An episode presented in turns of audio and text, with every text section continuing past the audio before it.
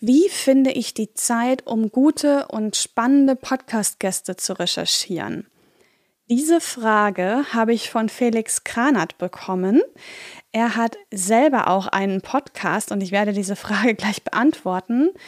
Checkt auf jeden Fall mal seinen Podcast aus. Ähm, das ist der Innovation Alchemist Podcast. Ich verlinke euch den Podcast auf jeden Fall in den Show Notes. Also danke, lieber Felix, für diese spannende Frage. Du brauchst auf jeden Fall ein System, was ressourcenschonend ist. Du merkst ja selber schon, oh, ich habe eigentlich ja ein Zeitproblem hier, um überhaupt spannende Podcast-Gäste zu recherchieren, die zu finden. Und das ist ja nur ein kleiner Teil des Themas Interview-Gäste-Management. Ähm, deswegen solltest du auf jeden Fall immer langfristig denken, um spannende Gäste zu finden.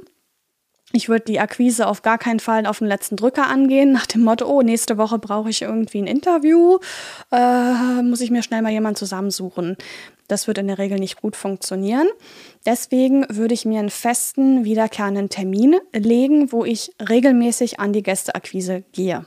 Ja, also leg dir einfach vorher einmal zurecht, auch in, in, in welchen Pools, nenne ich das mal, du nach potenziellen Gästen für deinen Podcast schaust. Das können bestimmte Facebook-Gruppen sein, es kann auch einfach deine Newsletterliste sein oder auch ein Netzwerk, in dem du Mitglied bist, wie zum Beispiel das Reflektor-Netzwerk, wo wir beide Mitglied sind. Das werde ich unbedingt auch nochmal verlinken ähm, in den Shownotes von dieser Kurzepisode.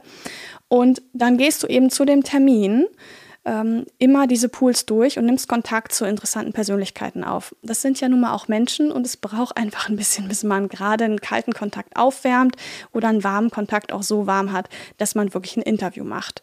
Ich habe jetzt noch einen Pro-Tipp für dich, der wirklich super zeitsparend ist und richtig gut funktioniert. Habe ich selber schon viele Male ausprobiert.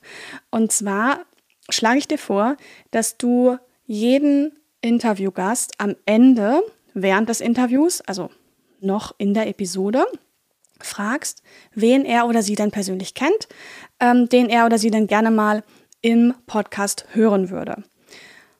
Und meine Erfahrung ist, dass hier mindestens ein richtig guter Vorschlag kommt. Meistens fragen die Leute, wie viele darf ich erwähnen?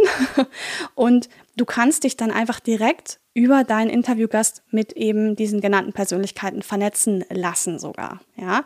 Und damit dann eben, wie du sagst, diese spannenden Podcast-Gäste einfach viel leichter finden.